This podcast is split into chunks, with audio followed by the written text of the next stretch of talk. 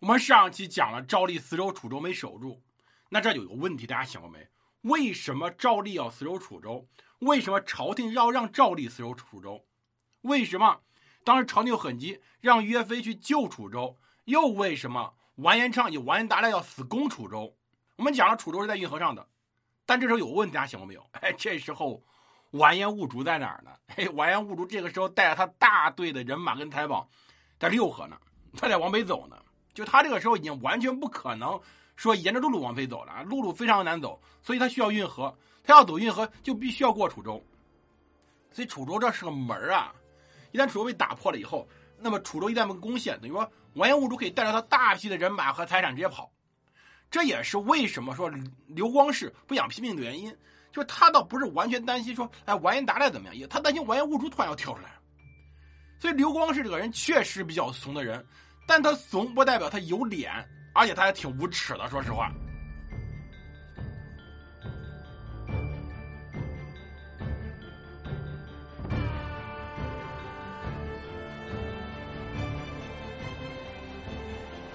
欢迎大家收听蒙头读书，大家好，我是胡蒙，这里是我们的战争史，我们来接着讲岳飞故事。这个时候，刘光世发现，哎呦，岳这时候楚州丢了，哎，岳飞去救了，没救下来，那怎么办呢？赶紧上上书。建炎四年十月二十七，刘光世上书，内容很长啊。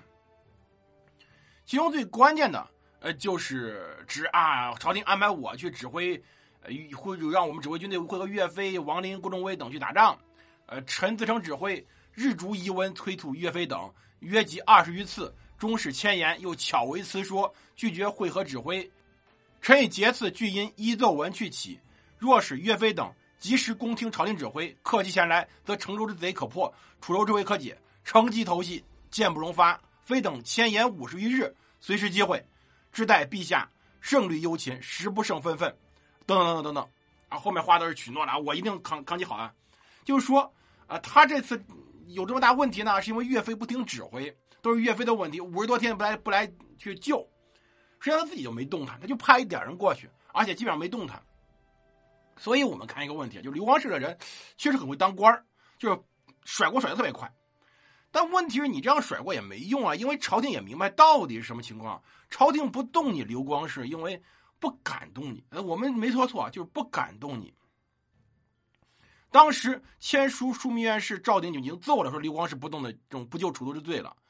但是问题在于，这个时候，整个的军队，说实话，我们要知道，当时这位赵构这位皇帝是没有办法完全控制的，就是他担心把刘光世逼急了，军队再反怎么办？所以他非常非常谨慎。赵鼎奏了，而对于赵构来说，他自己回复叫语言太峻，太。尖锐了，他说呀：“光是当此一面，委任非轻。若责之太峻，恐其心不安，难以立事。”大家听听什么意思？刘光世这这是独当一面的，委任很重啊。如果我们说太重的话，恐怕他内心不安，难以去办事儿了。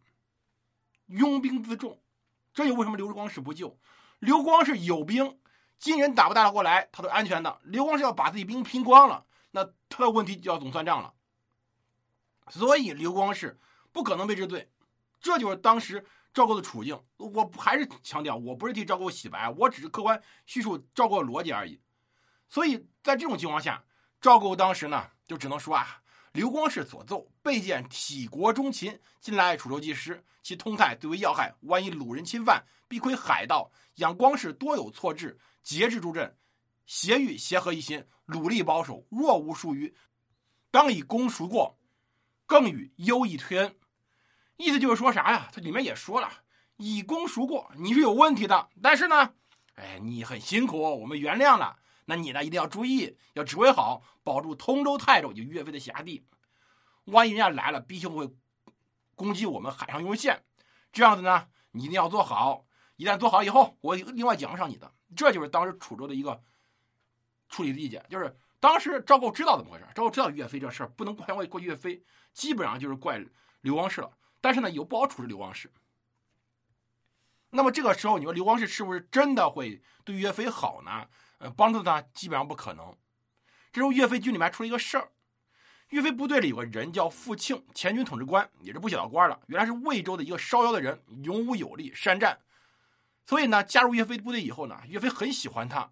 他也是最早跟着岳飞的人，每次作战有勇有谋，所以很快被提拔，被当朋友。这个傅庆就有点拎不清，父亲拿岳飞只当平辈朋友，没当他是上司。我们要知道，军队这种环境里面很特殊啊，军队要求绝对服从的。你可以拿你当上司当朋友，但是你在军队时候，例外要摆正自己位置，或者说上司可以拿你当兄弟，但你不能拿上司当兄弟。父亲缺钱的时候就会找岳飞，而且总是说呀：“哎呀，岳丈，父亲没钱使了，请你借几两银金子给我，几万钱吧。”岳飞每次也给。岳飞不缺钱，我们要强调，岳飞不贪，但他并不代表他缺钱。我们后面也会专门讲，有很多人在说：“啊，岳飞也和平血。”大家看的理由，我还能指出更多奇怪的东西呢。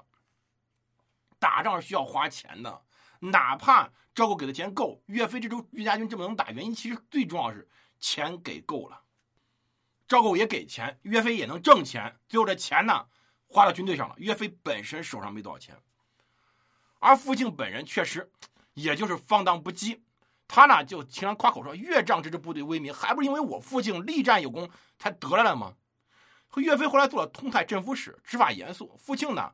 也没有办法像那以前那样恣意放纵了，所以他对岳飞也开始不满了。岳飞出援楚州时候，父亲在成州和王德相遇，两人并肩而谈，父亲就已经开始表示，哎，自己不愿意跟着岳飞混了，就已经开始有这个想法了，希望王德帮忙，哎，把他推到刘光世部队去，并当场得到了王德同意。张宪知道了，张宪把这事告诉岳飞，岳飞跟这张宪说，先别说，你也别往外泄露，知道就行。后来回泰州以后，岳飞下令军中诸统制比赛远射远箭，复庆三箭射击一百七十步，其他诸统制没有超过一百五十步，就说明这个复庆确实有两把刷子。岳飞庆贺复庆比赛场上胜利，复庆喝多了，有点嗨了。这时候，岳飞把南宋王朝过去赏赐给的战袍和金带赏赐给了另外一个统治官王贵，父亲就恼了，应该赏给有功的人。岳飞说：“那谁是有功的人呢？”父亲直接说：“我在清水亭战役中立了功，应该给我。”这话我们说，父亲这个问题就没办成自己啊！你上司把东西赏给谁，你就有意义，私底下说行不行啊？大庭广众正在发奖品的时候，你在那闹，好在这个时候，游击军队中，你这样闹以后，父亲其实这个时候他自己想法就多了。而且我们要知道，父亲不是傻子，即使喝了点酒，当然酒度又不高，肯定不是喝的那么晕的情况，他这是借酒闹事，闹事什么呢？他要让所有人看，你岳飞对我父亲不好，所以呢，我父亲离开你岳飞就是并不显得不义，在造舆论呢。甚至说他甚至想通过造舆论想带点人走。就当时的军队就是这种情况，你有多高的地位，在于你能带多少人来。至少说你要带点将校来，一些核心人物，将来再招点兵，就可以锻炼出来一支自己的军队。这种军阀逻辑，南宋时候有，明朝时候后来也有，我们也讲过，到清朝时候也有。到民国时候不还是这种逻辑吗？为什么不打仗呢？打仗伤自己的实力啊！为什么伤实力啊？实力伤了自己没地位了。不过蒋委员长自己手下不也这这这德性吗？这时候岳飞恼了，岳飞知道他怎么想的，所以直接不赏了，战袍烧了，金带砸了，把父亲拉下台去，直接说不斩父亲何以示众，当场杀了。岳飞也够狠。这背后实际上刘光世在挖当时岳飞的墙角啊！刘光世自己知道岳飞手下是能打仗的人有，哎，直接挖过来。而父亲不满，就联系王德，所以这个内容我们能理解到底怎么回事。其实刘光世在不停挖岳飞而已，双方不可能和的。当然，刘光世这边夸口，哎，通泰已经守好了，没关系。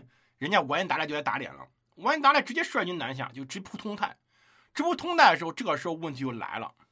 实际上我们要说啊，一边要求防御通泰，一边这边朝廷也有旨给了岳飞说啊，泰州可战即战，可守即守，如其不可，其余进便沙州，保护百姓。四变眼疾，就是能守哎就守，这地儿不好守，不能守咱退回来，先把老百姓固住了，然后呢再想办法反击。通州、泰州，如果大家去过南通那个地方，应该知道啊，那地方就一马平川，你说你怎么守？那地方就一个孤城，也没有什么小山坡这些东西，所以在这种情况下，当时非常危机，不退基本就完蛋了。但是岳飞呢，还是在附近，在哪儿呢？在附近一个叫柴墟镇的地方。来尽量与当时的金军周旋，当然金军没有打下来，也有另外一个原因，就是当时有人在抵抗，谁呢？张荣，这张荣原来是梁山泊的渔夫，就是那个水泊梁山那个梁山。他呢在那里当渔夫，后来聚众抗金，辗转南下。他自己在岳飞北部还有个小城交城，但随后呢，金军这天寒冰冻来攻交城，这个时候他周边的湖啊河没用了，所以呢，张龙只能败退，退到通泰两州。所以对于岳飞来说，还是有人周旋一下，但他还得去放弃，没办法，没法打。嗯在太在柴须，在南马堂，在周周旋，金人也确实大败，被淹死的不计其数。但没办法，岳飞只能撤，只能从泰成州、泰州，后来撤到柴须镇，然后再撤到最后一次撤到江阴去。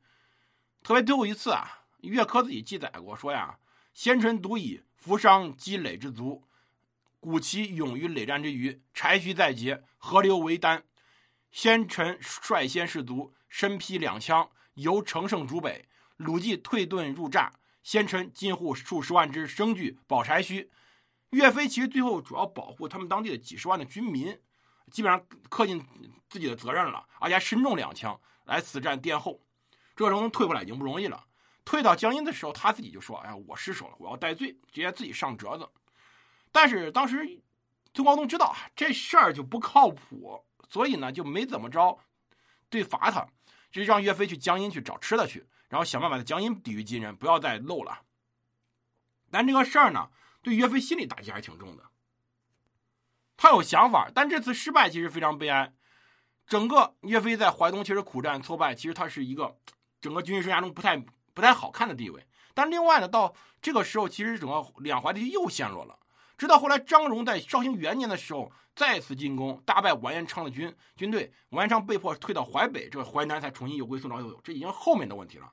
而岳飞随后在干嘛呢？岳飞随后被当时的赵构带调过去，去平定各地内乱了，平定各种的农民起义了。在这个时候呢，呃，也算是赵构有意提拔他，给他刷战绩用的。而我们下一集来讲讲其他战场怎么样了，以岳飞随后如何平定农民起义的。感谢各位收听，我们下集再见。